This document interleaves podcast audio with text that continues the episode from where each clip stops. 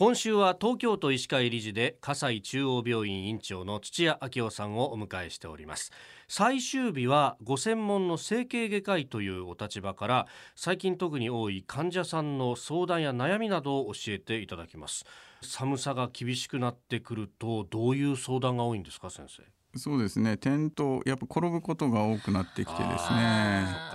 でその時どうしたらいいですかっていう話が多くなってきます具体的に言うとですね、はい、湿布ですね。湿布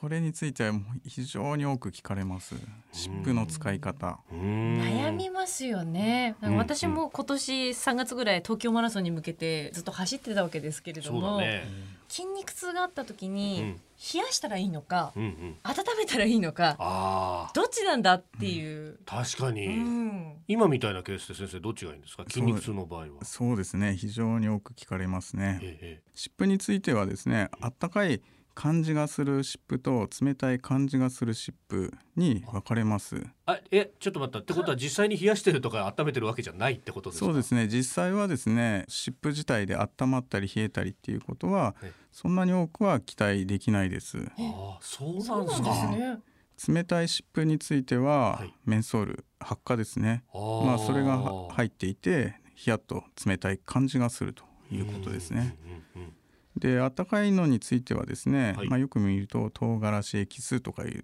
そういったものが書いてあります。でそういったものでまあ温かい感じがするということですね。ですけどっ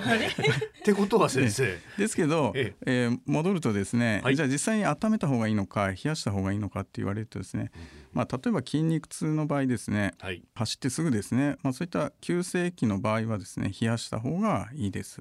でその怪我からですね起きてもう数日経った時には、はい、まあ温めてもらった方が楽です。あそうなんですか、基本的に痛みはですね、はい、急性期には冷やす、え時間経ったものについては温めるというふうに考えてもらえばいいと思います。へえ。慢性的になんか痛いなみたいな時っていうのはどちらかというと温めた方がいい？そうですね。特にこれから冷えてきますので、はい、まあ温めてもらった方がいいですね。じゃ血流を良くするっていう意味で温めた方がいいっていうことなんですか？そうですね。うん、じゃあ湿布はさっきの話になりますけど、はい、温かい方がいいのか冷たい方がいいのかって言われるとですね、まあどっちでも実はいいわけですね。なるほど、えー、実際にそんなに冷えるわけじゃないので、まあそれぞれの好みでですね、使ってもらえればいいかなということです。えー、じゃあ実際に湿布はどういう意味があるのかと言われるかもしれません。それはですね湿布の中に痛み止めの成分が入っていますので痛み止めとして使うっていうふうに考えてもらえばいいと思います。あそっちの効果なんですね。はあ。じゃあ急性期は例えば湿布貼るけどそれとプラスしてアイシングもした方がいいとかそうあその通りですその通りです。あとあの筋肉痛になった時とかにマッサージもいいみたいな風に思ってたんですけれど、うん、ネットをちょっと引いてみた時に筋肉痛でマッサージしちゃうと筋肉がなんか逆にほぐれてしまってついた筋肉も落ちちゃうみたいな説が書いてあるところもあったんですけれど、うん、どうなんでしょうその筋肉のマッサージっていうのは。基本的に筋肉痛って筋肉痛めてる状態なので、はい、まあ、過度なマッサージは控えた方がいいと思います。マッサージが有効な場合というのはどういう時ですか慢性的な痛みについては有効かもしれません、それは先ほどの温めるのと一緒でやっぱり血流を促すってことですかそうですね特に痛くなるとですね筋肉はこわばりますので、まあ、マッサージによってそういうのを緩めてもらうといいですね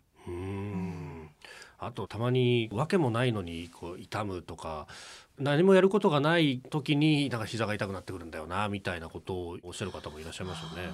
それはすごく大事なことですね。痛みっていうのはですね、はい、痛みの刺激があって感覚だけじゃなくてですね、はい、感情にも大きく作用されるわけです。皆さん経験あると思うんですけども、何かに集中していたりとかですね例えばテレビ見てたりとですね気が散ればですね、はい、痛みについて気を紛らすってありますけれども逆にですね何もしないでいるとですね、まあ、痛みに気を取られてですね余計痛みを強く感じるっていうことは、まあ、それは当然だと思います。なるほどね。